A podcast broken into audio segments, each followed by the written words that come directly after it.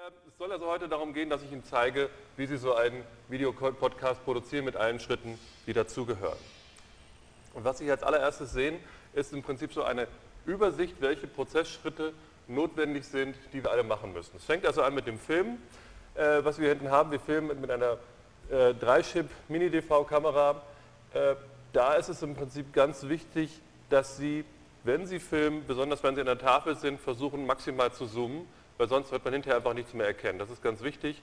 Ähm, wenn Sie ein Gesamtszenario einfangen wollen, dann können Sie natürlich auch ein bisschen weniger zoomen, aber im Prinzip versuchen Sie das Bild so groß wie möglich zu machen. Das kann man also hinterher durch einen digitalen Zoom nicht mehr so gut erzeugen.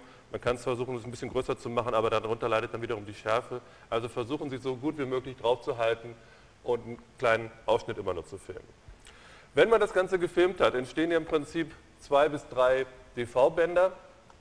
Ähm, mit diesen Bändern und der Kamera setzt man sich dann in den Rechner, das ist sozusagen der nächste Schritt. Dann kommt das eigentliche Capturing, das kann man auf dem Mac mit zwei verschiedenen Programmen machen oder noch mehr. Eins davon ist iMovie, das können Sie sozusagen verwenden. Die andere Variante ist, direkt in Final Cut Pro zu capturen. Das wird Ihnen aber unser Tutor auch zeigen, das heißt, wenn Sie da im Prinzip aufgeschlossen bekommen, dann kann der Fichtmüller Ihnen zeigen, wie man das anschließt und wie man das Ganze anstößt. Das dauert auch eine ganze Weile, macht also Sinn, dass Sie vielleicht heute Nachmittag als allererstes die Kamera da mal hinbringen und mit dem Capturen beginnen und den Film aufspielen zu lassen. Ich habe jetzt hier im Prinzip, damit Sie mein Diagramm hier verstehen, blau ist sozusagen mal das, was wir machen. Ähm, schwarz ist im Prinzip das Gerät bzw. das Programm, was wir dazu verwenden. Und hier unten stehen sozusagen noch drunter weitere Informationen, sprich, was für Codex verwende ich oder was, was für Format entsteht da und so weiter. Diese Linien bedeuten einfach, ich komme sozusagen von der Kamera, mache das Capturing und dabei entsteht sozusagen hier 1 bedeutet halt jeweils, dass eine bestimmte Datei, die dabei entsteht. Das heißt, in dem Fall entsteht also die erste äh, QuickTime-Datei, ähm, die hat einen möglichst sinnvollen Namen, den Sie dann wenden, den Sie verwenden. Parallel dazu, das ist eigentlich der Teil, um den ich mich kümmere, ist das, was ich, dass ich sozusagen meinen Bildschirm hier capture. Das heißt, alles, was ich auf meinem Bildschirm mache, wird hier aufgezeichnet. Ähm, ich habe jetzt hier eine Auflösung von 1024 x 768 Pixel. Das ist so ein Kompromiss. Das wird auf der einen Seite, kann ich noch relativ viel Ihnen zeigen, auf der anderen Seite ist es nicht zu groß. Ähm, das Problem ist, dass wir dann an der Stelle auch einen Film bekommen. Wenn ich das hinterher abspeichere, habe ich also einen Film, den muss ich auch wiederum ähm, ablegen. Hier verwenden wir einen anderen Codec, der speziell für Bildschirmaufzeichnungen ganz gut geeignet ist. Der heißt Animation Codec könnte man auch andere nehmen, aber der hat sich als ganz gut erwiesen. Hier entsteht sozusagen dann die zweite Datei. Diese zweite Datei hat jetzt dummerweise die Eigenschaft, dass das eine andere Bildgröße hat als der Film. Weil hier oben habe ich sozusagen die Fernsehauflösung und hier habe ich jetzt die Auflösung von meinem, von meinem Bildschirm, den ich hier habe. Ähm, theoretisch könnte ich das einfach importieren in QuickTime Pro und dann das da drin verkleinern. Wenn ich das aber mache, verwendet QuickTime, Quatsch, nicht QuickTime Pro, Entschuldigung, Final Cut Pro, äh, verwendet dort eine Verkleinerungstechnik, die wir demnächst auch kennenlernen werden, die relativ schlecht ist. Und dadurch ist die Schrift nicht mehr richtig scharf und das hat dann den Nachteil, dass man es nicht so richtig gut lesen kann, wenn, besonders wenn man es hinterher nochmal verkleinert hat. Deswegen gibt es sozusagen noch einen Schritt dazwischen, den habe ich jetzt hier als Formatanpassung äh, gekennzeichnet. Äh, das mache ich mit QuickTime Pro, dann nehme ich sozusagen diesen Film und konvertiere den auf die neue Größe und speichere ihm sozusagen nochmal einen neuen Codec ab. Das ist genau das, was sozusagen die ersten Gruppen noch nicht gemacht haben, ist aber nicht ganz so kritisch. Wir können sozusagen einfach diesen Film ähm, ersetzen und damit sollte das, müssen wir, müssen wir gucken, sollte es im Prinzip auch gehen. Eventuell lassen wir es auch weg, wenn die Qualität ausreichend sein sollte. Gut, dann kommt der nächste Schritt, das ist dieser große Kasten hier oben. Jetzt kommt eigentlich der eigentliche Videoschnitt. Das heißt, das ist genau der Teil, wo Sie diese beiden Materialien, also den Film 1 und den Film 3 dann haben. Die haben in dem Fall die gleiche Größe und dass Sie sich letztendlich da ähm, für ganz elementare Sachen entscheiden. Sprich, welche Teile wollen Sie überhaupt zeigen? Und wenn Sie was zeigen wollen, zeigen Sie den einen Film oder zeigen Sie den anderen Film? Weil immer wenn ich auf der Folie etwas zeige, dann macht das natürlich Sinn, dass man die Folie auch maximale Auflösung sieht, wohingegen, wenn ich an der Tafel bin, wird man natürlich die Tafel zeigen wollen. Und dann gibt es vielleicht noch Situationen, dass man vielleicht sogar beides zeigen möchte, dass man vielleicht die Folie sieht und im Hintergrund stehe ich und, und, zeige etwas dazu oder umgekehrt, das ist im Prinzip auch sehr leicht möglich, so etwas zu machen. Sprich, Sie sorgen dafür, dass sozusagen hinterher ein, ein Film entsteht, in dem alles Relevante drin ist. Das heißt, da muss auch alles weggeschnitten werden, was unwichtig ist, auch wenn man zwischendurch mal eine kleine Pause macht. Die braucht man nicht festzuhalten, die kann man also ruhig äh, kürzen. Ich denke mal, wenn Sie das in dieser Vorlesung hier machen, teilweise wird es auch später so sein, dass wir kleine Übungsaufgaben rechnen. Das heißt, ich stelle Ihnen eine Aufgabe, Sie müssen ein bisschen was rechnen kurz, das dauert dann vielleicht so drei bis fünf Minuten und dann löse ich das Ganze an der Tafel auf. Dann kann man natürlich hinterher die drei Minuten, die Sie gerechnet haben, auch rausschneiden natürlich. Es macht keinen Sinn, dass man da gemeinsam dann wartet. Und jemand, der jetzt hinterher den Film anguckt, der kann natürlich die Pause-Taste drücken, der kann sowieso die Geschwindigkeit dann seinen Bedürfnissen entsprechend anpassen.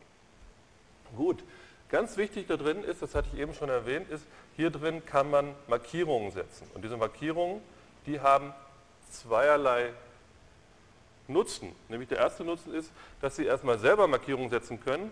Das heißt, wenn Sie den ganzen Film durchgucken können, können Sie sagen, aha, an der Stelle möchte ich das machen, hier möchte ich überblenden und so weiter. Das heißt, Sie gucken den Film einmal durch, machen vielleicht den Grobschnitt, indem Sie die Teile rausschneiden, die Sie nicht wollen und dann merken Sie sich immer, wo möchte ich das eine sehen, wo möchte ich das andere sehen. Das ist sicherlich was, was man erst einmal mit einem Blatt Papier macht und dem Programm, wo man also diese Markierungen alle setzt und aufschreibt, was möchte ich wo tun.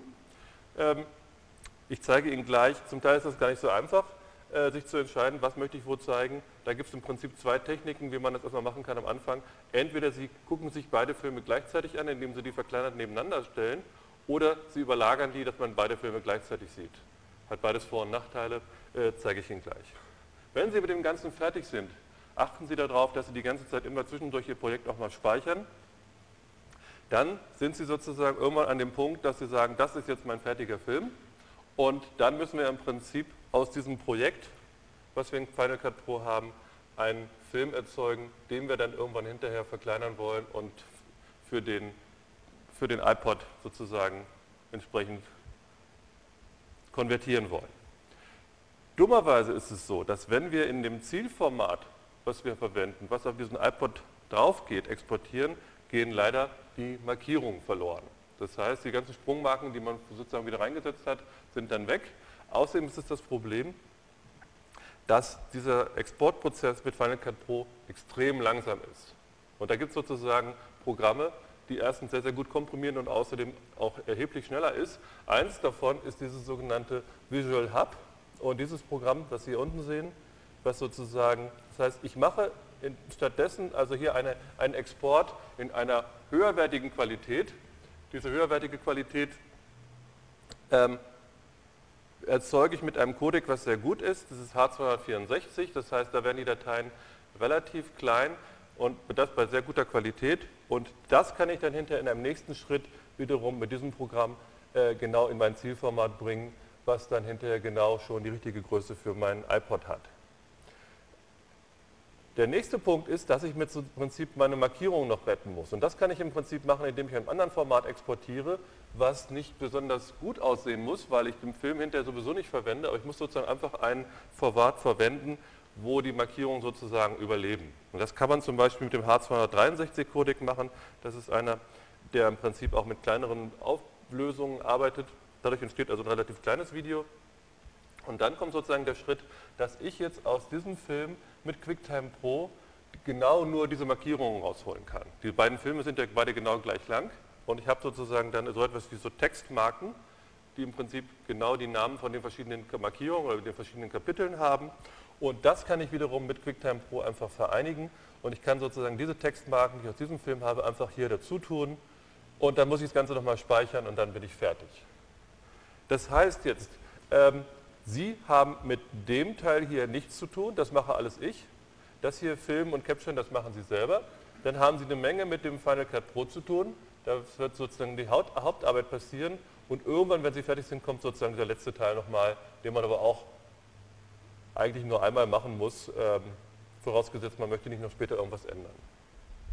Gut, das sozusagen jetzt erstmal als Gesamtübersicht. Jetzt möchte ich Ihnen das gerne noch ein bisschen detaillierter zeigen.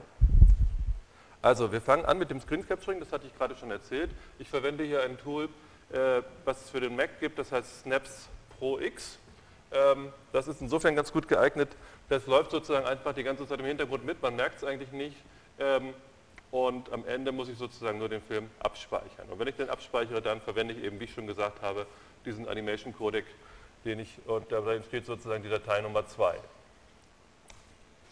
So, dann muss ich die Größe ändern. Das ist das, was ich gerade gemacht habe. Und dazu ähm, lade ich das Ganze, diesen Film, den ich erzeugt habe, mit, mit QuickTime und exportiere diesen Film. Und beim Export äh, stelle ich sozusagen eine neue Größe ein. Und es gibt sozusagen oft verschiedene Arten, auch gerade in Final Cut Pro gibt es drei verschiedene Arten, oder noch mehr, aber drei wichtige Arten, wie man Filme abspeichern bzw. exportieren kann.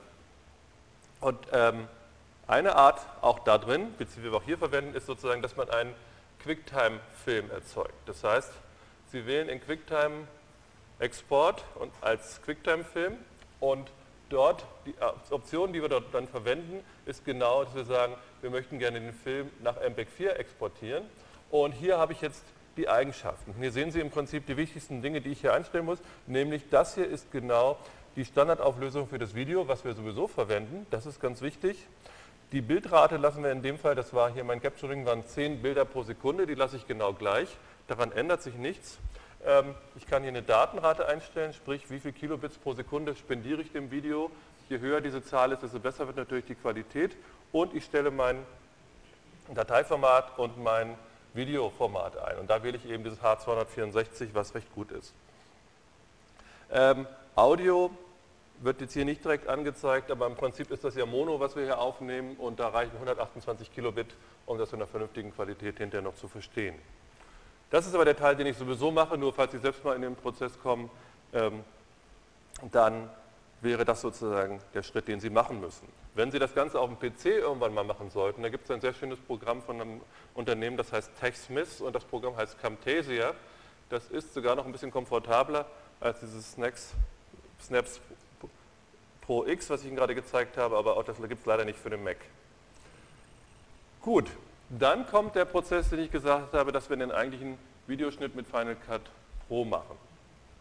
Dazu muss ich entweder mein Videomaterial capturen, was ich mit der Kamera aufgenommen habe, oder ich habe das vorher schon gecaptured, dann muss ich es einfach importieren.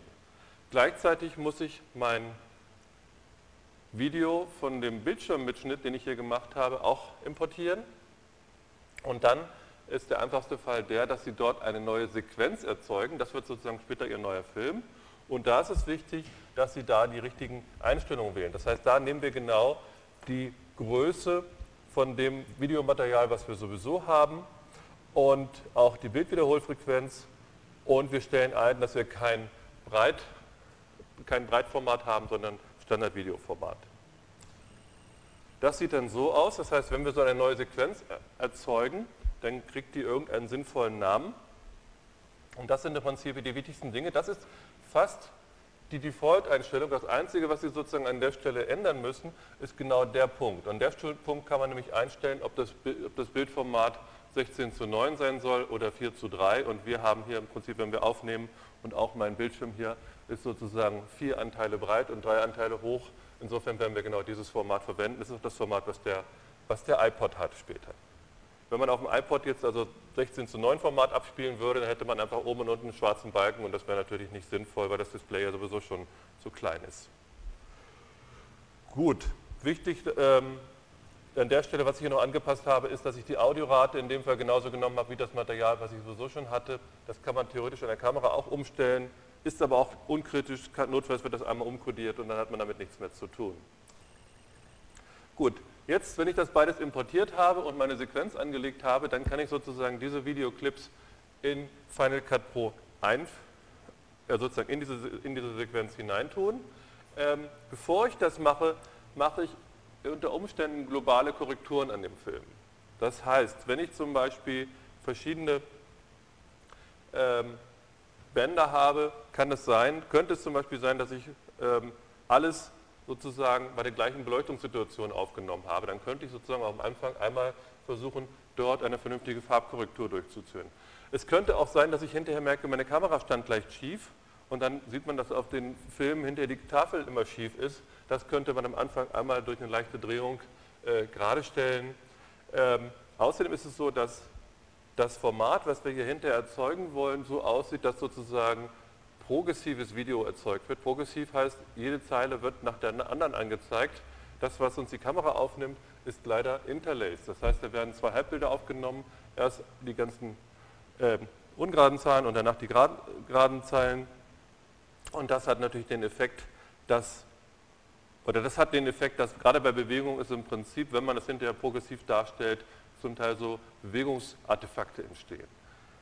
Werde ich Ihnen gleich zeigen, wie das aussieht. Also wenn man ein Objekt still hat, dann passiert überhaupt nichts, aber wenn ich meine Hand bewege, dann ist sozusagen auf dem einen Halbbild meine Hand noch hier, auf dem nächsten Halbbild ist die Hand aber schon da und deswegen ist das dann immer so gezackt und das sieht nicht schön aus, wenn man das auf dem Computermonitor wieder abspielt äh, und deswegen muss man das auch korrigieren. Gut, dann ähm, füge ich das sozusagen in meine Sequenz ein, mache dort meinen Videoschnitt, ähm, mache dort alles, was ich an tollen Effekten machen möchte. Halten Sie sich bitte damit, ähm, so, gerade wenn man so zum ersten Mal mit so einem Programm arbeitet, dann ist man oft ganz begeistert, was man dort alles Tolles machen kann. Ähm, was weiß ich, irgendwelche Strudelblenden und noch irgendwas. Ähm, lassen Sie das einfach weg, weil ich denke, das passt auch gar nicht zu dem Thema hier. Es wäre irgendwie komisch, wenn ich da so reingewabbert käme oder so, wenn das nächste Bild kommt. Machen Sie einfach harte Schnitte, zeigen Sie das eine Bild oder das andere. Aber im Prinzip brauchen Sie da keine Spezialeffekte zu verwenden. So, grundsätzlich kann man in Final Cut Pro diese Markierungen setzen, von denen ich schon erzählt habe. Diese Markierungen ähm, kann man entweder, Sie sehen jetzt hier schon mal so ein bisschen, wie unten diese Zeitleiste aussieht, werden wir gleich nochmal genauer sehen. Ich habe in dem Fall hier so einen Abspielkopf, der zeigt mir, wo ich gerade stehe und abhängig davon, was, ob gerade etwas markiert ist oder nicht, das heißt, wenn ich einen einzelnen eine einzelne Videospur markiert hätte und drücke dann die Taste M, dann würde ich genau auf dieser Videospur eine Markierung einführen. Wenn nichts markiert ist, dann wird eine globale Markierung eingeführt. Und die würde dann hier oben auf der Zeitleiste sitzen. Hier oben sehen wir auch den Timecode. Ähm, das zeigt uns im Prinzip an, wie, viel, wie viele Minuten haben wir, wie viele Sekunden und wie viel, wie vielte Bild.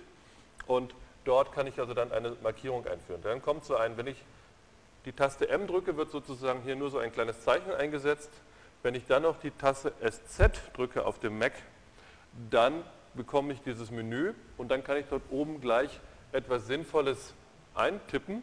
Das braucht man beim allerersten Mal nicht zu machen. Wenn man sich sozusagen erstmal durchnummeriert, kann man die erstmal durch, klar, Markierung 1, Markierung 2 und so weiter lassen.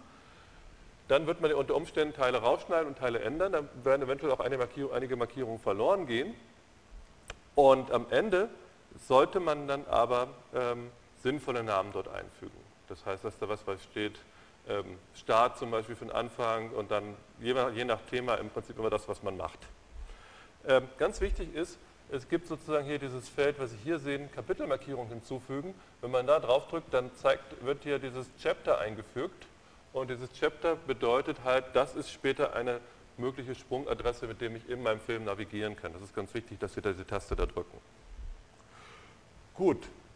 Ähm, zu allen Dingen, die ich jetzt sage, ich weiß, ich weiß nicht, wie viele Final Cut, Expo, äh, Final Cut Pro Experten jetzt hier sitzen, gibt es zum Teil auch andere Lösungen. Ich hatte Ihnen selber erzählt, ich habe in der Vergangenheit oft mit, äh, mit Premiere gearbeitet. Im Prinzip sind diese Programme alle sehr ähnlich und häufig gibt es mehrere Wege zum Ziel zu kommen. Also ich zeige Ihnen jetzt sozusagen einen Weg, wie Sie dorthin kommen können. Gut, nehmen wir mal an, ich habe die ganzen Sachen fertig gemacht. Und ich bin sozusagen mit meinem Schnitt zufrieden und eigentlich habe ich all das Zeug, was ich, wie ich es wollte. Dann kommt der Punkt, wo ich jetzt mein Video exportiere und nehme ich in der hohen Qualität. Und da, Achtung, da dürfen Sie nicht ähm, Quick, äh, QuickTime-Film exportieren verwenden, weil da nämlich genau ein Bug ist. Wenn Sie da den H264-Codec verwenden wollen, dann kriegen Sie nur die kurze Fehlermeldung Codec-Error. Äh, das funktioniert nicht. Ähm, wenn, Sie, wenn Sie jetzt an der Stelle QuickTime-Konvertierung verwenden, dann können Sie sozusagen diesen QuickTime-Film mit dem Codec H264 ähm, erzeugen. Das heißt, hier sehen Sie im Prinzip, ich habe jetzt hier mal die Parameter dargestellt. Ich habe also hier die Codierungsart H264. Also ich muss sozusagen erstmal bei Export wählen, QuickTime-Konvertierung verwenden und dann habe ich wiederum das Format QuickTime Film, das sieht man hier unten, das stellt man sozusagen hier ein. Und wenn ich dann auf die Optionen klicke, dann kriege ich sozusagen dieses Menü hier. Hier wähle ich den H264 als Codec aus. Ähm, Sie lassen die Bildrate so wie sie ist. Aktuell heißt immer, dass man die Rate nimmt, die man vorher hatte oder die man gerade hat. Und Sie stellen die Datenrate hier auf automatisch, stellen optimale Qualität ein. Es reicht aber in dem Fall hier eine schnelle Codierung zu machen, das ist gut genug. Wenn Sie, damit, äh, wenn Sie das getan haben, dann drücken Sie OK und dann können Sie erstmal einen Kaffee trinken gehen. Das dauert eine Weile, bis das Ganze passiert ist. Und dann haben Sie im Prinzip Ihren Film, so wie Sie ihn geschnitten haben, ähm, mit allem in, in der Auflösung, wie Sie ihn auch hatten, abgespeichert. Das ist sozusagen eine gute Repräsentation, das Ganze. Dummerweise fehlen jetzt mal hier die Markierungen. Dafür, achso, hiermit mache ich jetzt sozusagen das Format, ähm, mit, was ich hinterher sozusagen auf meinem, auf meinem iPod ansehen kann. Das Programm fun funktioniert folgendermaßen. Man muss im Prinzip hier oben anwählen, für welches Gerät mache ich das Ganze überhaupt? Sie sehen hier, es gibt sozusagen, ich kann für Flash das machen oder für eine DVD oder ich kann das auch hier für iTunes in dem Fall machen, was, was wir hier vorhaben. Und da gibt es im Prinzip zwei Formate. Für, iPod optimieren, das wäre im Prinzip eine sehr kleine Auflösung ähm, von 320 x 240 Pixel oder für TV. Ähm, und ich denke, das macht eigentlich Sinn, das für TV zu optimieren. Die Dateien wären nicht so richtig groß, man kann sie sich damit trotzdem hinterher auf dem iPod gut angucken. Dann werden die zwar etwas kleiner dargestellt, aber, beziehungsweise man hat nicht die volle Auflösung, aber es hat den Vorteil, wenn man am Computer sitzt und hat ein größeres Display, kann man sich auch die größere Auflösung anschauen und die größten Unterschiede sind nicht so riesig. Insofern sollten Sie also hier für TV verwenden und da kann man wiederum, wichtig, dass Sie hier H264-Kodierung verwenden, damit die Dateien schön klein werden und da reicht es, eine mittlere Qualität zu nehmen. Hier in dieses Feld zieht man dann sozusagen den Film hinein, den man konvertieren möchte. Das ist sozusagen der gute, den wir vorher gerade, den hochqualitativen, den wir vorher gerade abgespeichert haben. Und dann drücken Sie Start und dann hat der Rechner wieder eine Weile zu tun und dann ist dieser Film erzeugt.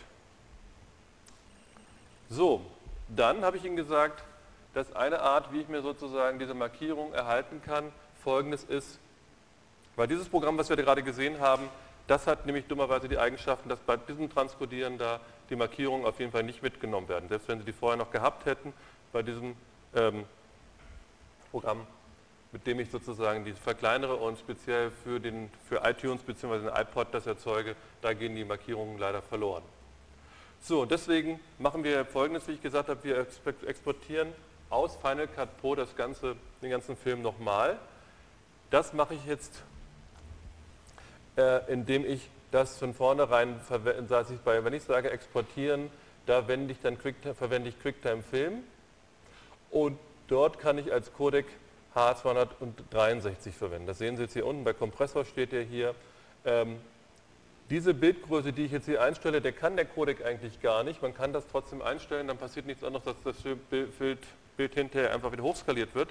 Das heißt, das sieht relativ schlecht aus, die Qualität, ist aber völlig egal, weil ich brauche das nur für meine Markierungen.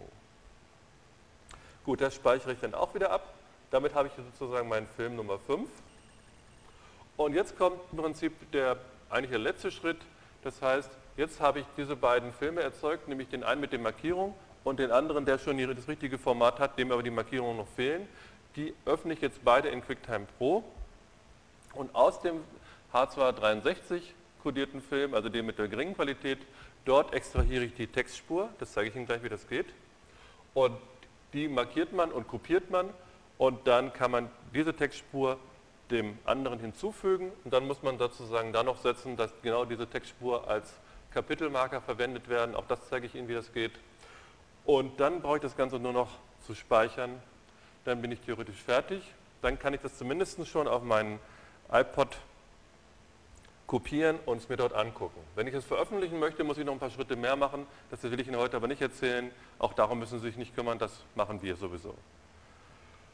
Gut, das ist sozusagen jetzt theoretisch all das, was Sie machen müssen. Und jetzt will ich das Ganze ähm, praktisch Ihnen vorführen. Es kann durchaus sein, dass ich das an der einen oder anderen Stelle erstmal kurz hakt, weil es jetzt sehr, sehr viele Schritte sind, die wir machen müssen, aber da, ich würde es Ihnen gerne einfach einmal kurz vorführen. Gut, dazu setze ich mich kurz hin, ähm, um Ihnen das sozusagen am Rechner vorzuführen. Gut. Ich habe jetzt hier, hier sind jetzt diverse Filme, ich nehme jetzt einfach mal einen vom letzten Mal. Das war zum Beispiel hier, dieses war die Bildschirmaufzeichnung von dem, was wir letztes Mal gemacht haben. Ich mache das gerade mal ein bisschen kleiner. So, und sehen Sie jetzt, wenn ich jetzt hier durchlaufe, Das ist im Prinzip all das, was wir letztes Mal gemacht haben und das Ganze auch mit dem Ton. Könnte ich jetzt also hier laufen lassen. Spare ich mir jetzt gerade mal. Das war genau das, was im Prinzip zu groß war. Deswegen habe ich davon sozusagen eine Variante eingefügt, die kleiner war, sozusagen jetzt schon die richtige Größe hat, wie ich sie hinterher brauche. So, das ist sozusagen schon in der richtigen Größe. Und auf der anderen Seite habe ich noch einen Film, das ist genau der, der hier aufgenommen worden ist. Und das ist in diesem Fall dieser Film hier. So, und hier sehen Sie, wie ich hier sitze. Und Sie sehen auch, dass da hinten, obwohl da was an der Tafel steht, man es eigentlich nicht richtig erkennen kann, weil es viel zu klein ist.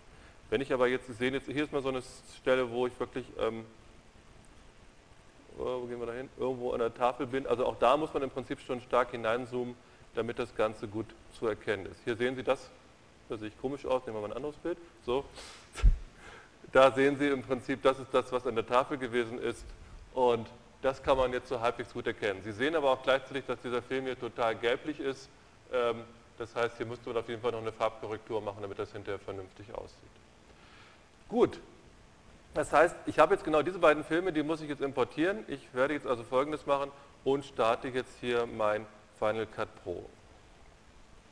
Ich hoffe, man kann das hier bei dieser geringen Auflösung so ein bisschen trotzdem noch erkennen.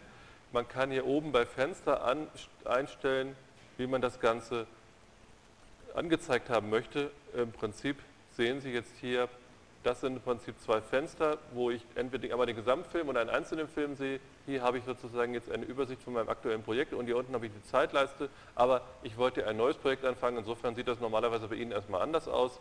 Final Cut Pro lädt defaultmäßig erstmal das letzte Projekt.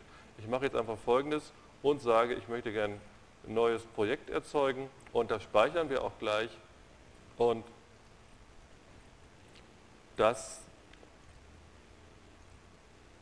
ist schon so ein, das nenne ich jetzt Vorlesungstest, so, das gibt es schon, das ersetze ich jetzt, ah, jetzt hat er noch offen, das ist schlecht, okay, dann müssen wir mal kurz hier, gut, dann geben wir dem einfach einen anderen Namen,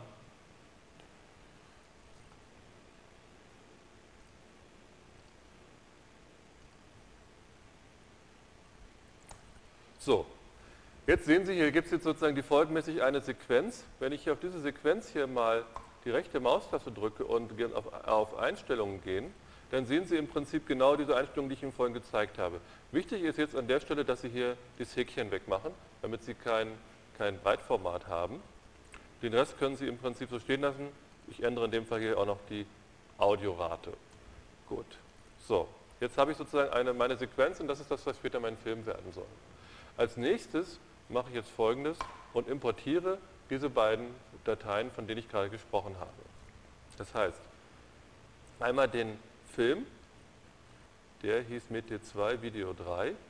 Das ist vielleicht eine ganz gute Konvention, das so zu nennen. Ja, das war so MET, MET zweite Vorlesung und da drittes Video.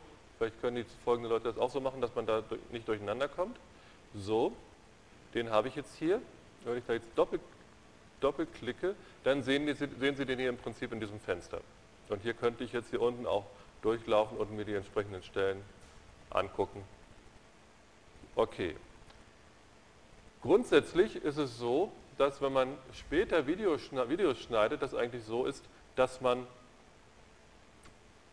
viele verschiedene einzelne Materialien hat, einzelne kleine Schnitte wo man jeweils sagt, aha, das möchte ich gerne von da bis da haben, dann kommt ein anderer Film, den möchte ich von da bis da haben. Das haben wir in dem Fall gar nicht. Normalerweise macht man es dann so, dass man dort jeweils ein In- und ein Out-Point setzt. Das heißt einfach, von hier bis da, also zwischen In und Out, das ist genau der Bereich, den ich haben möchte. Das trifft bei uns jetzt hier gar nicht zu. Ich mache das heute trotzdem mal, einfach aus dem Grunde, weil ich hier nur ein ganz kleines Stückchen haben möchte. Das heißt, ich gehe jetzt mal irgendwo hinten dahin, wo ich an der Tafel stehe, was weiß ich,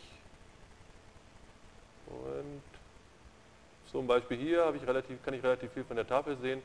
Dann kann ich jetzt im Prinzip hier meinen In-Point setzen und jetzt gehe ich ein bisschen weiter, was weiß ich, bis hier irgendwo und sage, da soll mein Out-Point sein. Okay, gut. Das heißt, wenn ich das hinterher verwende, dann ist es so, dass ich, wenn ich sozusagen den hier runterziehen würde, nur dieser eine mittlere Teil genommen wird. Ich könnte es später noch ändern. Als nächstes importiere ich jetzt den anderen Film, den mit dem Bildschirmmitschnitt. Dann nehme ich jetzt einfach mal irgendeinen anderen, das muss ja gar nicht dazu passen. Ähm, typischerweise, so, welchen nehmen wir da?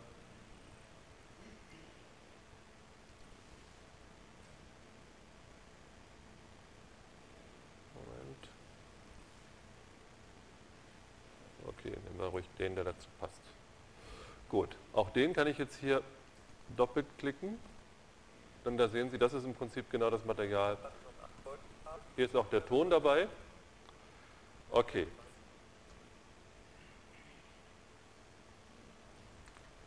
Gut, ähm, was ich jetzt als nächstes machen kann, auch hier könnte ich jetzt sagen, ich nehme davon nur ein kleines Stückchen, meinetwegen von hier bis, oh, vielleicht nehmen wir mal eine spannende Stelle, wo irgendwas passiert. Ja, hier hinten passiert irgendwas, da ist eine Bewegung, nehmen wir vielleicht mal diese Teile hier.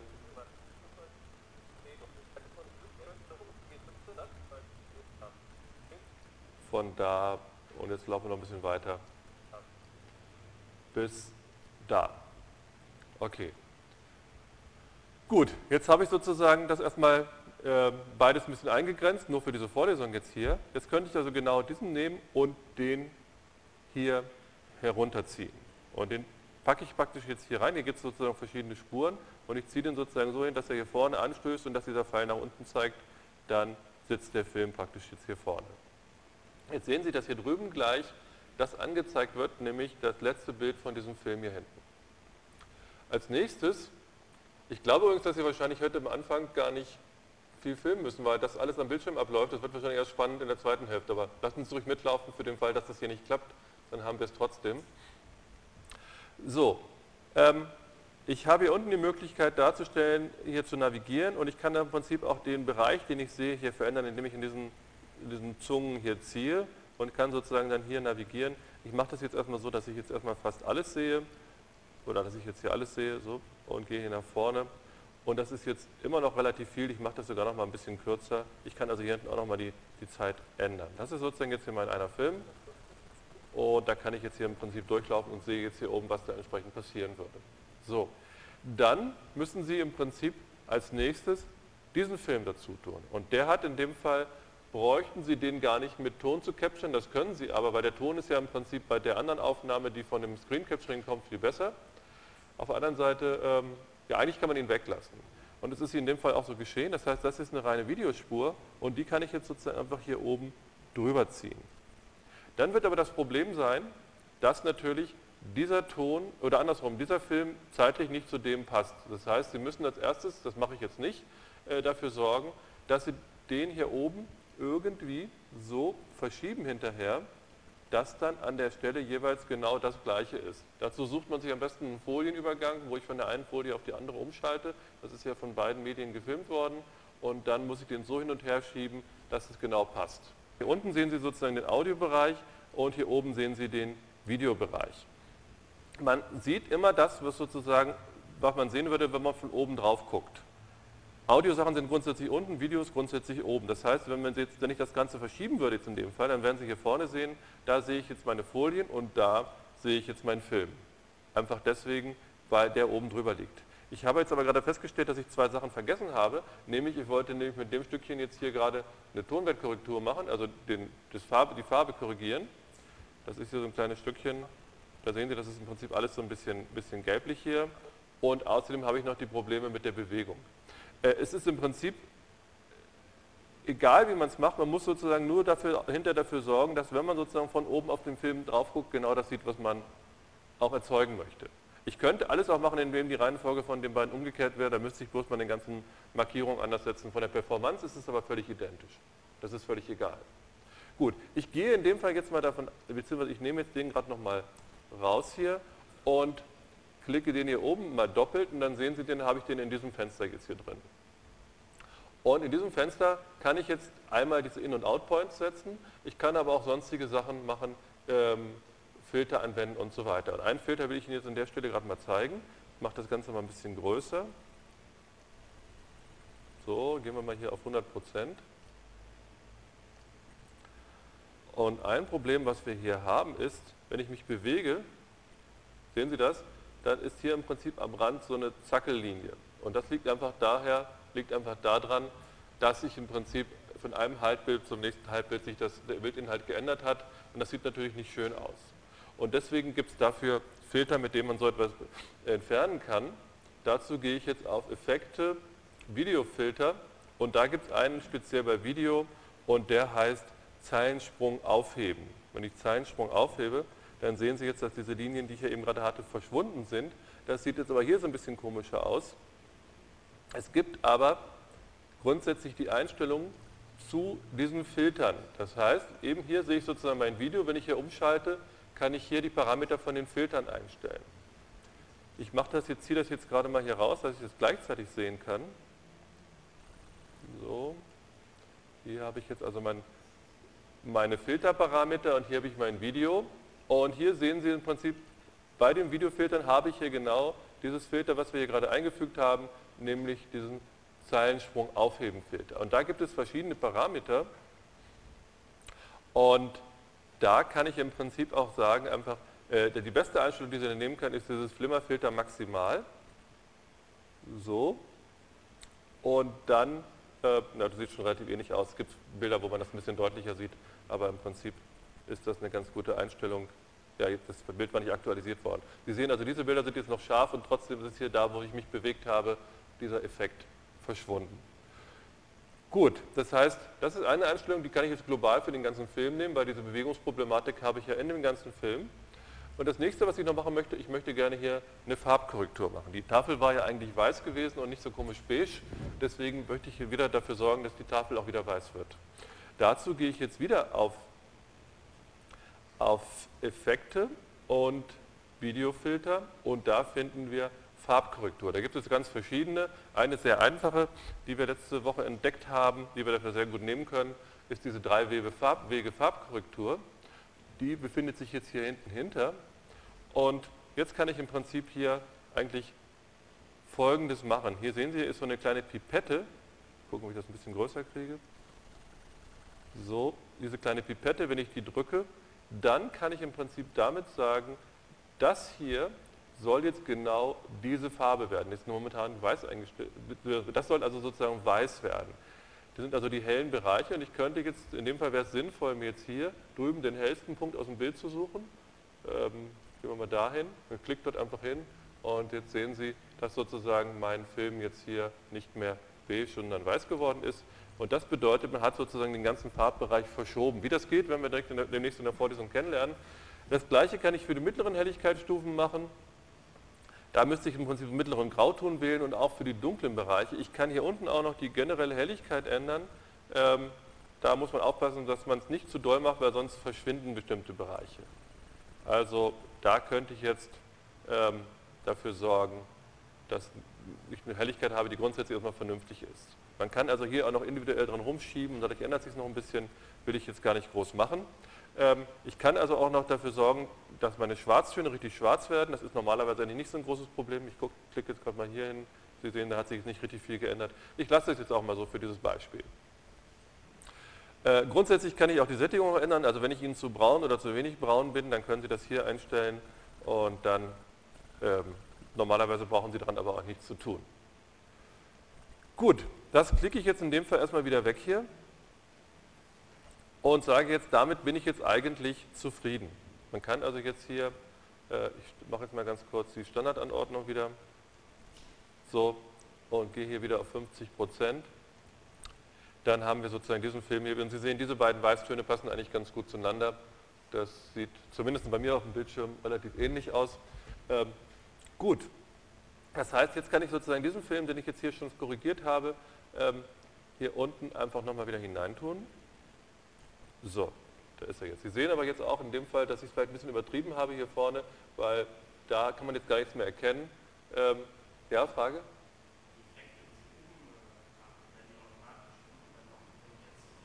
Ja, die Frage war, ob diese Effekte, die ich hier anwende, ob die dann automatisch hier unten verwendet werden. Ja, es gibt also zwei Arten. Ich kann entweder das hier unten reintun und hier unten anwenden oder ich kann globale Effekte einmal hier vorher machen.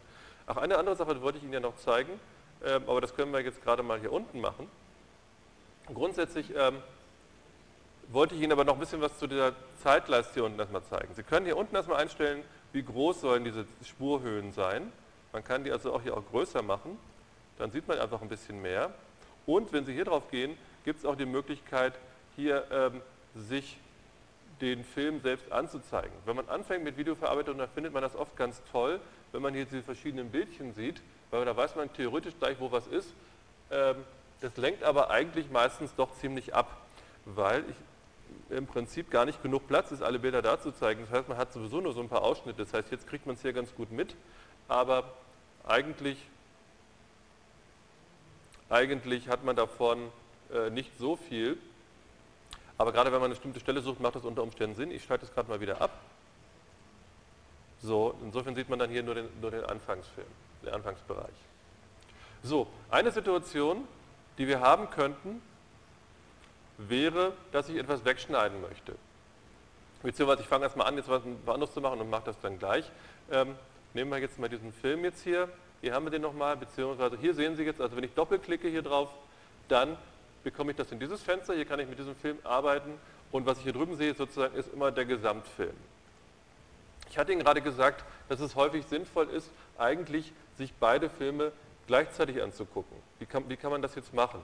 Und das kann ich in dem Fall einfach so machen, indem ich bei diesem Film jetzt hier seine Parameter so einstelle, dass er entweder halbtransparent ist, weil dadurch würde ich ja durch diesen Film durchschauen, den würde ich ein bisschen sehen und den darunter auch ein bisschen.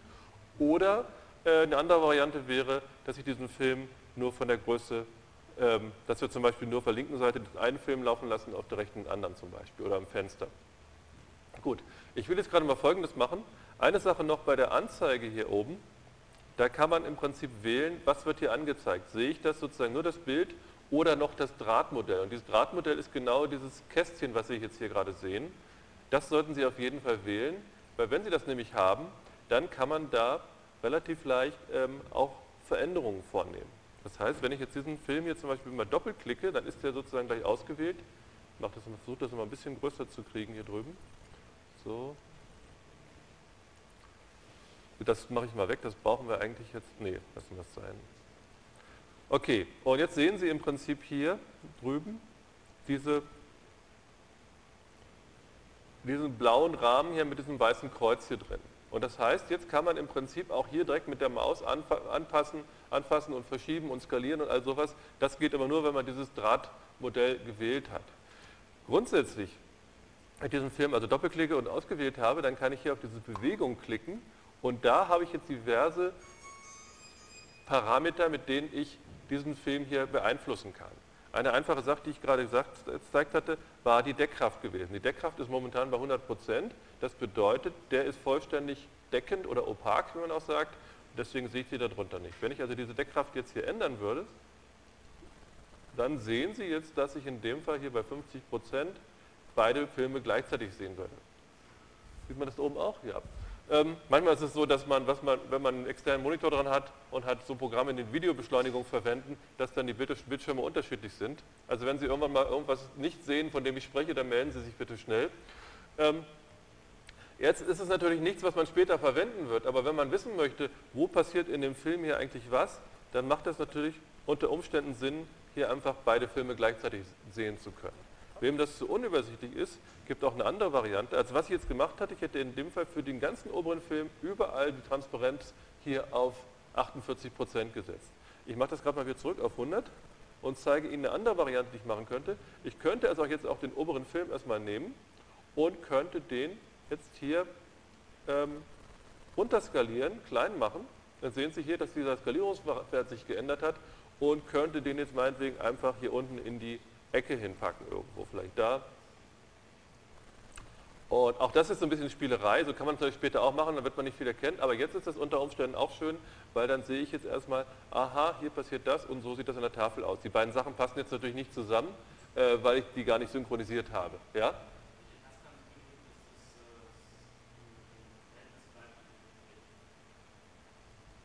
Ich habe hier einfach eine, eine Ecke angefasst und dann, dann wird, wird automatisch das Verhältnis Ach so, wenn Sie da genau rangehen an die Ecke, dann kriegen Sie da so einen kleinen Drehpfeil. Ich, gut, machen wir das gerade mal zurück. Also grundsätzlich kommen Sie mit Apfel Z immer wieder zurück. So.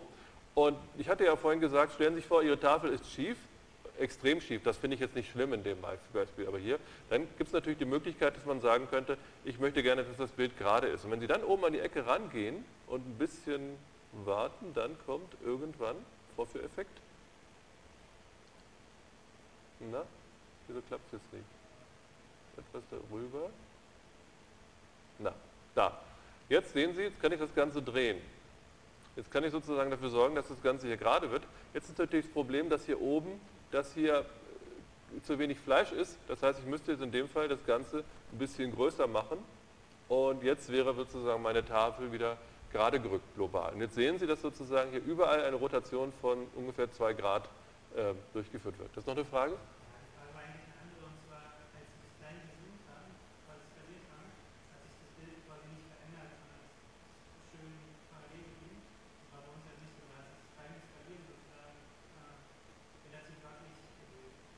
Aha.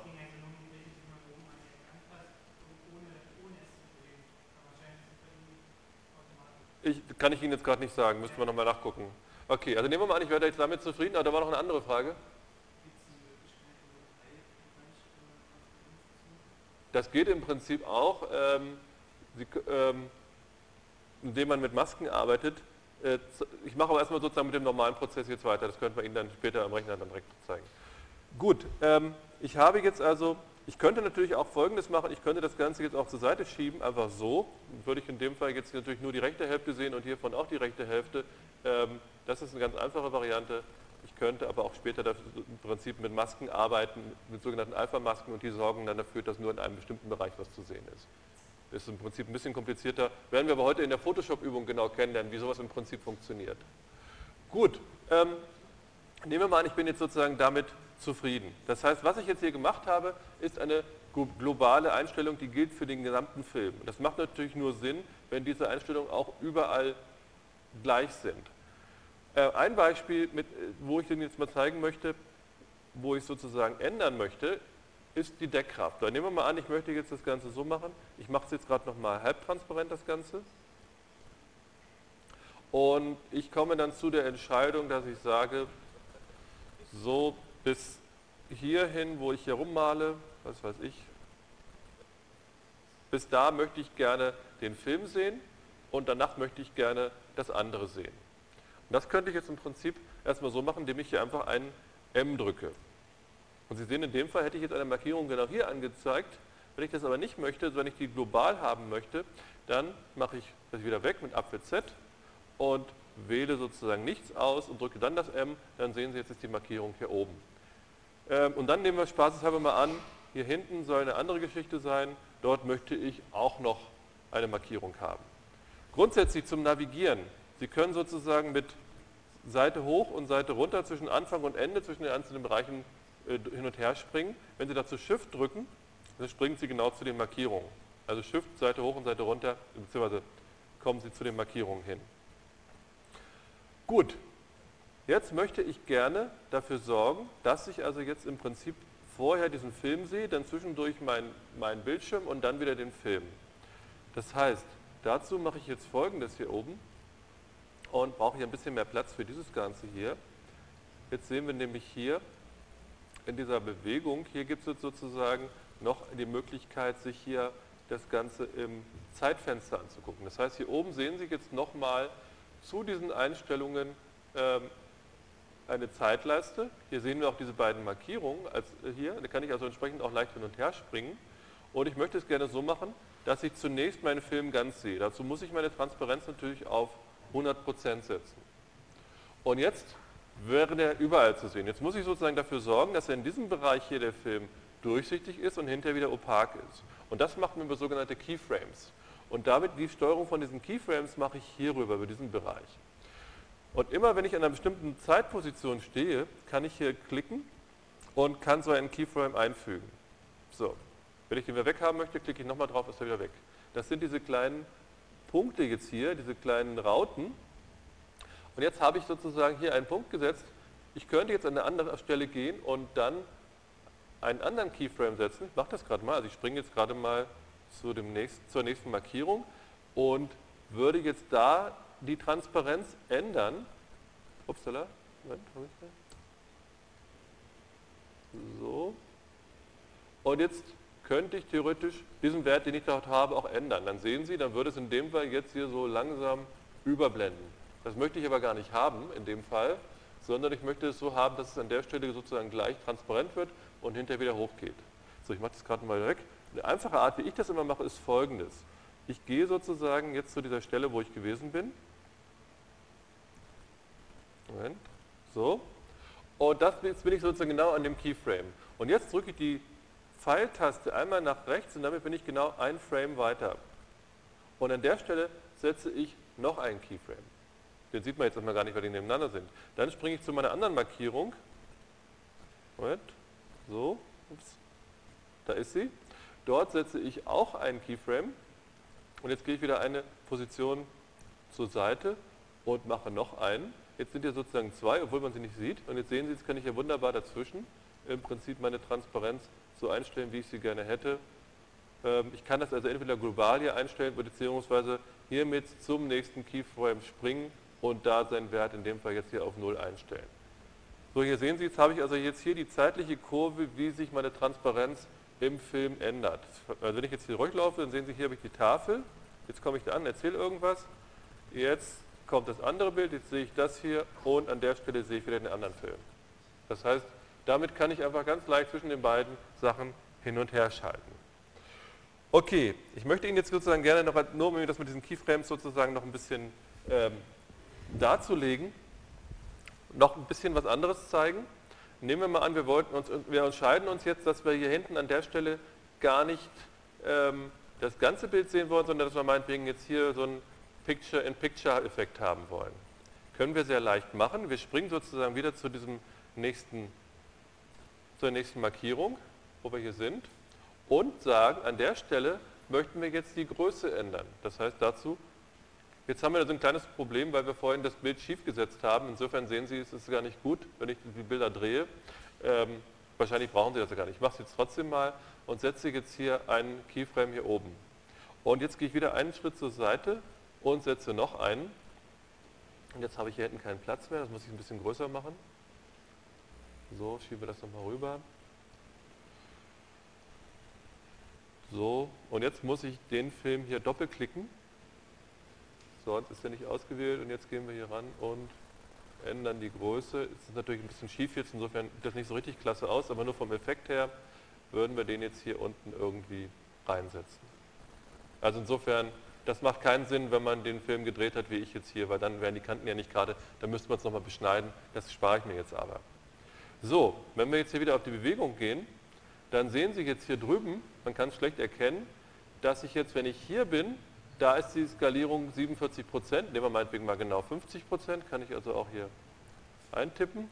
Da müssen Sie jetzt auch achten, wenn ich irgendwo hingehe und das dann ändere, dann gilt das ab da. Das wollte ich in dem Fall eigentlich gar nicht, deswegen mache ich das wieder weg, sondern gehe jetzt wieder zu meinem nächsten Keyframe und einen zur Seite, so, und da wollte ich das hier eigentlich haben und gebe jetzt da meine 50 Prozent ein. So, und dann sehen Sie jetzt, was hier passiert. Hier vorne Oh, jetzt habe ich es doch überall geändert. Warum das? Ach, weil ich falscher Fehler. Ich habe jetzt nicht nur die ich habe jetzt nicht nur die Größe geändert, sondern auch die Position. Die muss ich natürlich jetzt auch anpassen. Insofern müssen wir jetzt hier nochmal zur Seite springen. So, an der Stelle, ähm, da jetzt zum nächsten Keyframe gehe, dann sehen Sie, da passt das da wunderbar. Aber wenn ich jetzt hier zur Seite gehe, da, dann habe ich jetzt dummerweise auch mein Zentrum verschoben. Das heißt, ich brauche noch zwei äh, Keyframes für den Mittelpunkt. Das heißt, das mache ich jetzt hier noch einmal und gehe wieder dem hier oben noch einen weiter und dort auch. Hier ist alles in Ordnung. Jetzt gehe ich hier zur Seite und da muss ich im Prinzip jetzt wieder mein Bild so. Ups, warum stimmt die Skalierung hier nicht? Auch weil er gerade rüber geht. Moment. Bitte? Ja, ich wundere mich trotzdem. Moment. So, ich möchte jetzt hier vorne ähm,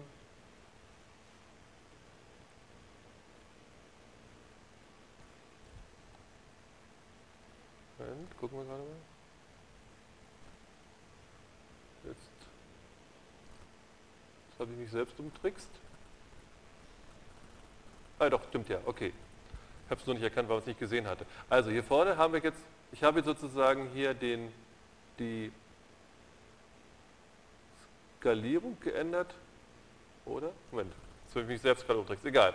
Also auf jeden Fall, das Ziel, was ich jetzt sozusagen haben wollte, hier vorne sehe ich das eine, da sehe ich das andere und hier sehe ich jetzt sozusagen den, den kleinen Bereich. Eine Sache habe ich Ihnen noch nicht gezeigt, hier sehe ich jetzt nichts mehr, weil im Prinzip das Ganze hier nichts mehr dahinter ist. Nehmen wir mal an, ich würde den jetzt einfach hier kürzen auf diese Dauer, so, dass wir da rankommen. Grundsätzlich habe ich Ihnen gesagt, dass Sie mit den Sprungmarken, wenn ich jetzt hier etwas markiert habe und drücke dann die, springe dann sozusagen, ich kann dann hier mit Shift zu den Markierungen springen und ich kann aber auch direkt zum Anfang und zum Ende springen und könnte dann den hier genau gleich lang machen. So. Ähm, jetzt möchte ich noch Folgendes machen, was wir hier haben werden, dass ich unter Umständen ein Stückchen herausschneide. Das hatte ich Ihnen noch nicht gezeigt. Dazu gibt es hier dieses Rasierklingen-Tool. Da kann ich entweder einen einzelnen Clip oder alles schneiden. Ich werde in dem Fall jetzt alles schneiden, wähle die hier hinten und gehe in meine Position, so, da und schneide hier. Sehen Sie, jetzt hat er daraus zwei Clips gemacht und ich möchte das Ganze gerne bis hier hinweg schneiden. So, geht er auch nochmal hin. Und jetzt möchte ich mit sozusagen diesen Bereich noch rausschneiden. Dazu markiere ich wieder diesen, diesen Pfeil hier und wähle die jetzt mit Shift hier alle an und lösche die einfach raus. Ja? Okay, also jetzt habe ich sozusagen nur gelöscht und es gibt also auch noch eine Möglichkeit, dass ich sozusagen ähm, löschen und gleich schließen kann, zeige ich Ihnen auch. Also Rechtsklick und dann haben wir hier in der Mitte entfernen und Gap schließen. Gap heißt also Lücke und dann sehen Sie, dann werden die gleich rangezogen. Ja, vielen Dank. Gut. Okay, ich speichere jetzt gerade mal mein Projekt, bevor das alles weg ist. Gut, jetzt gucken wir mal ganz kurz zurück zu unserer PowerPoint-Präsentation, nämlich genau dahin, ähm, wo wir vorhin gewesen waren und gucken uns die einzelnen Schritte an, die wir da gemacht hatten. So, gehen wir mal ein paar Seiten zurück. So, wir sind also im Prinzip da gewesen. Wir haben diese globalen Korrekturen gemacht. Wir haben diese Markierung eingefügt. Ich bin mir nicht sicher, ob ich diese Chapter eingefügt habe. Das muss ich gerade nochmal schauen. Und dann kommt jetzt als nächstes dieser hochqualitative Export, wo ich also sage, ich möchte eine QuickTime-Konvertierung verwenden und zwar QuickTime Film Codec H264. Gut, schalten wir gerade um. So. Jetzt gucken wir uns ganz kurz nochmal die Markierung an. Wir springen jetzt zu diesen beiden Markierungen mal hin. So, das ist die erste und ich hatte Ihnen gesagt, die SZ-Taste bringt mich dort hinein. Und da sehe ich, da habe ich noch nichts gemacht. Dem geben wir jetzt mal einen schönen Namen. Das nennen wir jetzt meinetwegen mal Tafel. Und wir klicken hier drauf, Kapitelmarkierung hinzufügen und da steht hier dieses Chapter. Okay. Und dann gehen wir sozusagen zur nächsten Markierung. So. Und auch da drücken wir SZ. Und das nennen wir jetzt einfach mal Ende, obwohl es nicht stimmt. So. Und machen da auch eine Kapitelmarkierung hinzu. So. Das speichern wir nochmal, das Ganze. Okay. Jetzt müsste ich mal wieder die Normalansicht hier oben haben. Das können Sie grundsätzlich auch machen, wenn Sie hier auf ähm, Fenster gehen, anordnen. Hier gibt es also auch verschiedene äh, Standardkonstellationen. Eine, die ganz interessant ist, dieses zwei oben. Dann haben Sie sozusagen einfach diese beiden Bereiche hier nebeneinander.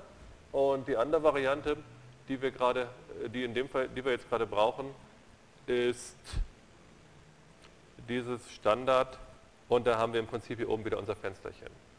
So, und jetzt wollen wir genau diese Sequenz, die wir jetzt gerade erzeugt haben, exportieren. Dazu gehe ich entweder auf Ablage und drücke Exportieren oder nehme die rechte Maustaste und wähle Exportieren.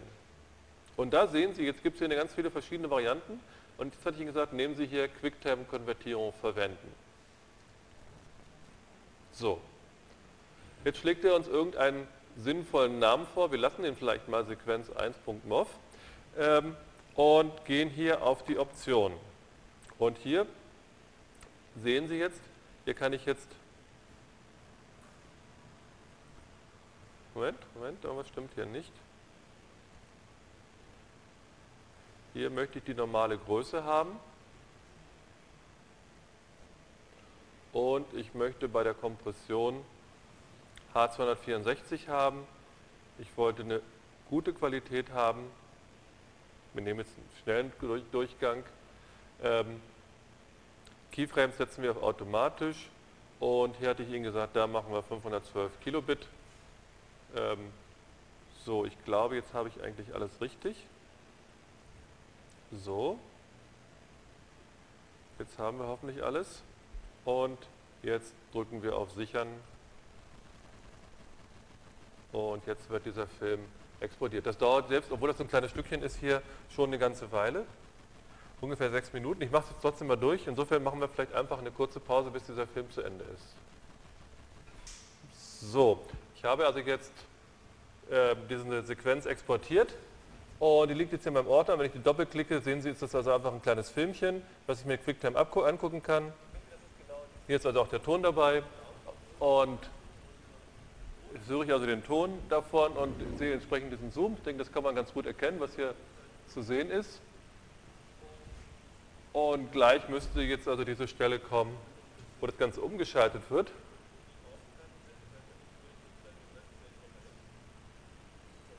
Und sehen Sie, das ist jetzt die andere Stelle und so weiter. Wenn ich das Ganze mal anhalte, da müsst ihr hinten irgendwo sehen Sie, hier habe ich auch hier Picture in Picture. Das sieht natürlich jetzt blöde aus, weil diese Linie hier schief ist. Das sollte man nicht machen, wenn man die Bilder gedreht hat.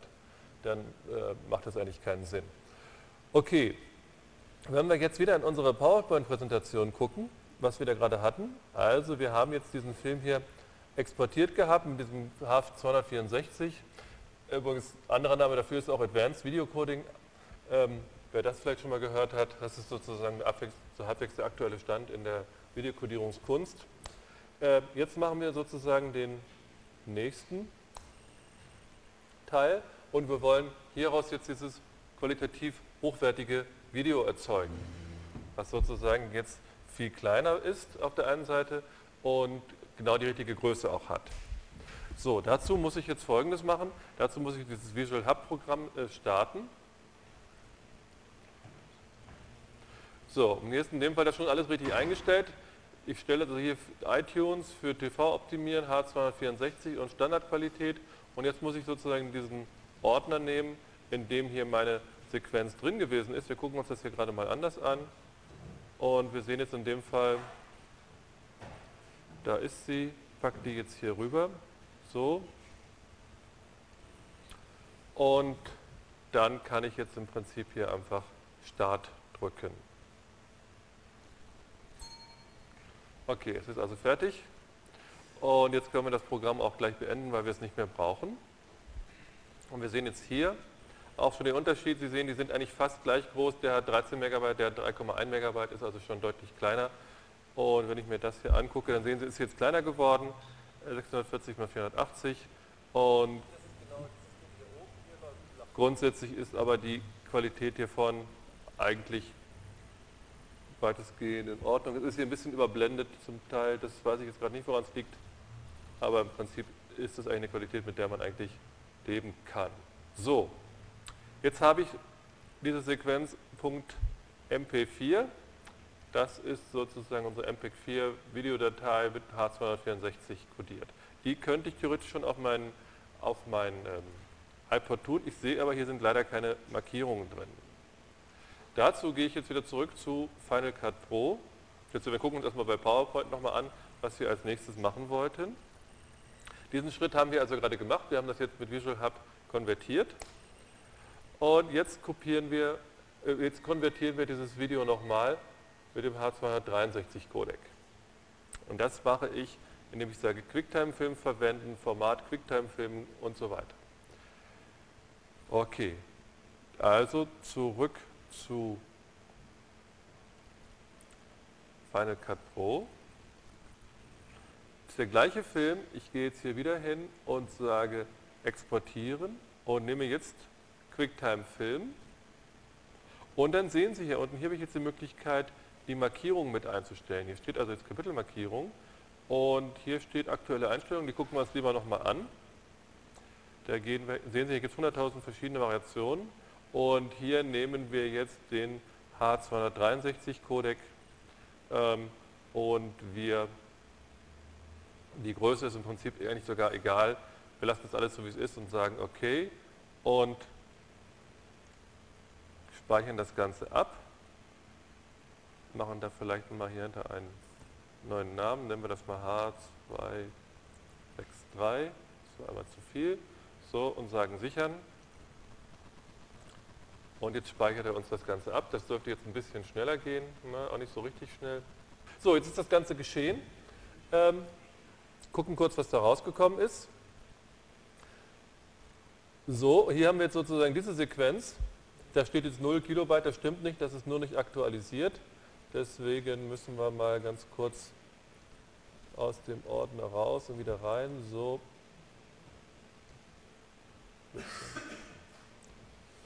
Wir sehen, die ist, sogar, die ist jetzt relativ groß geworden sogar. Äh, das ist eigentlich nicht das Ziel, aber ich rufe sie mal ganz kurz ah, auf. Wenn ich sie direkt aufrufe, dann wird sie in Final Cut Pro geöffnet. Ich will sie aber mal in QuickTime öffnen. Das mache ich über die rechte Maustaste und sage öffnen mit ähm, QuickTime. Sie sehen, das ist jetzt hochskaliert, die Qualität ist nicht mehr schön jetzt. Ähm, aber was spannend ist, ich habe hier hinten diese beiden Felder. Habe jetzt hier nämlich Tafel und Ende und ich kann jetzt zu Ende gehen, dann springt er dahin und ich kann zur Tafel gehen, dann springt er dahin. Das ist genau das, was ich sozusagen möchte. Machen wir das Ding gleich mal ein bisschen kleiner. So, jetzt brauche ich sozusagen diese beiden Filmchen hier. Ähm, den öffnen wir auch gleich nochmal. Jetzt habe ich sozusagen diese beiden der hat sozusagen jetzt meine Markierung, die ich hier drin, äh, die ich gerne hier drin hätte. So, dazu mache ich folgendes. Gehe auf diesen Film und gehe auf Dar äh, Fenster und sage Filmeigenschaften einblenden. So, da sind sie. Und da sehen Sie, dieser Film hat halt eine Videospur, und eine Tonspur und eine Zeitmarkenspur und eine Textspur. Wenn ich diese Textspur einschalte, dann sieht man ja auch, dann steht hier oben Tafel und irgendwo da hinten steht dann Ende. Das kann man sozusagen auch als extra Textfelder vorgeben. Ähm, und hier gibt es jetzt die Variante zu sagen, äh, ich möchte gerne diese Textspur extrahieren. So, und jetzt habe ich hier einen eigenen Film sozusagen, kann das andere schon mal wieder zumachen, brauche ich gar nicht mehr. Nicht sichern. Ich habe hier einen eigenen Film, der praktisch nur aus diesen beiden Textmarkierungen passiert. Hier vorne ist nichts, dann kommt hier Tafel und da kommt dann Ende. So. Hier gehe ich jetzt hin und sage, ich möchte gerne alles markieren, alle auswählen. So, jetzt ist das Ganze markiert und jetzt sage ich einfach, ich möchte das gerne kopieren so, da habe ich das Ganze kopiert. Jetzt nehme ich diesen Film und gehe da rein und sage zum Film hinzufügen. So. Und jetzt sehen Sie, es hat noch nicht geklappt, aber jetzt steht hier oben dieses Ende drüber und irgendwo am Anfang wird jetzt hier Tafel stehen. Das heißt, hier muss ich jetzt noch ein bisschen was verändern. Auch den hier kann ich jetzt zumachen. Den brauchen wir auch nicht zu sichern, brauchen wir gar nicht mehr. Den klicken wir gerade mal weg. Jetzt muss ich hier wieder rangehen und sagen, ich möchte gerne die Filmeigenschaften einblenden. Und dann sehen Sie, der hat jetzt eine Textspur. Als allererstes schalte ich die Textspur mal aus, weil ich will sie ja nicht sehen. Insofern nehme ich sie hier weg, dann verschwindet die hier drüben auch. So, und jetzt gehen wir auf die Videospur und da gibt es bei anderen Einstellungen die Möglichkeit zu sagen, die Kapitel kommen genau aus der Textspur. Die wähle ich hier aus so, und da habe ich noch eine Sache vergessen, da muss ich bei der Textspur noch sagen, dass die beim Öffnen direkt geladen wird. Okay, wenn ich das alles getan habe, dann kann ich das Ganze zumachen. Und jetzt sehen Sie, jetzt sind hier unten Kapitel. Jetzt kann ich zu Ende springen, da bin ich da, und jetzt kann ich zur Tafel springen, da bin ich da. So, und jetzt können wir das Ganze nochmal sichern. Jetzt sagen wir sichern unter und den nennen wir jetzt mal Sequenz 1 mit Markierung, was was ich mag, so.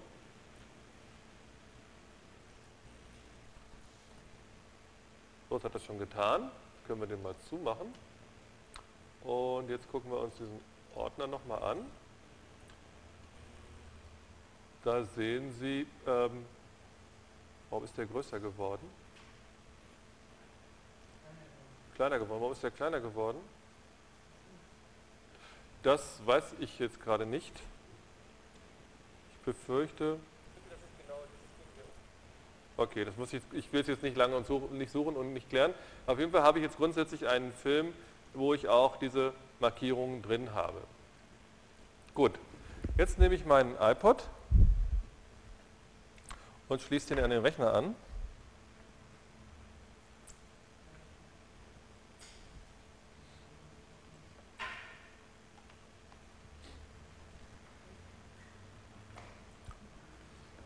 So, jetzt muss er sich erstmal kurz synchronisieren. Also Sie sehen, unten wird jetzt mein iPod angezeigt. Und jetzt wird hier auch gleich iTunes aufgemacht. Und der möchte sich jetzt gerne synchronisieren. So. Und wenn er das getan hat, dann muss ich im Moment warten. Jetzt hat er das Ganze abgeschlossen. Jetzt kann ich im Prinzip einfach meinen Film mit den Markierungen nehmen und hier unten mal draufziehen. So, da ist er. Jetzt muss ich da hingehen und ich muss meinem, meinem iPod sagen, ich möchte ihn gerne synchronisieren. So, jetzt ist er fertig. Jetzt kann ich ihn ja im Prinzip mal auswerfen. Ich gucke erstmal, ob es geklappt hat. Gut, jetzt kann ich den iPod hier auswerfen. So, gut, dann machen wir den hier ab. Jetzt schalten wir die Kamera ein, gucken, ob das gelingt. Sehen Sie was? Ja, ne? So, drücke ich da drauf. Kann man das erkennen? Ja. Okay, dann drücke ich hier auf Filme und hier ist unser Film, den wir gerade hatten. Und den starte ich jetzt. Und man erkennt nichts, weil das völlig überblendet ist hier. Ah doch, okay. Also Sie können mir glauben, hier sieht es besser aus. Äh, das liegt einfach an dieser Kamera, dass die nicht besonders gut ist. Für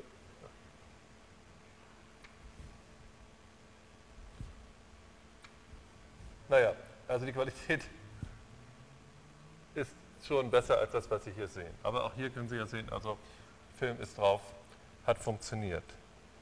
Gut, jetzt bin ich im Prinzip diesen Prozess genau einmal durch. Ähm, ich hoffe, Sie haben eine Idee bekommen. Es ist also eine ganze Menge Kleinkram, was man machen muss, aber letztendlich ist es durchaus bewältigbar. Und wie man auch in der ersten Gruppe sieht, die haben es ja sozusagen schon erfolgreich hinter sich gebracht.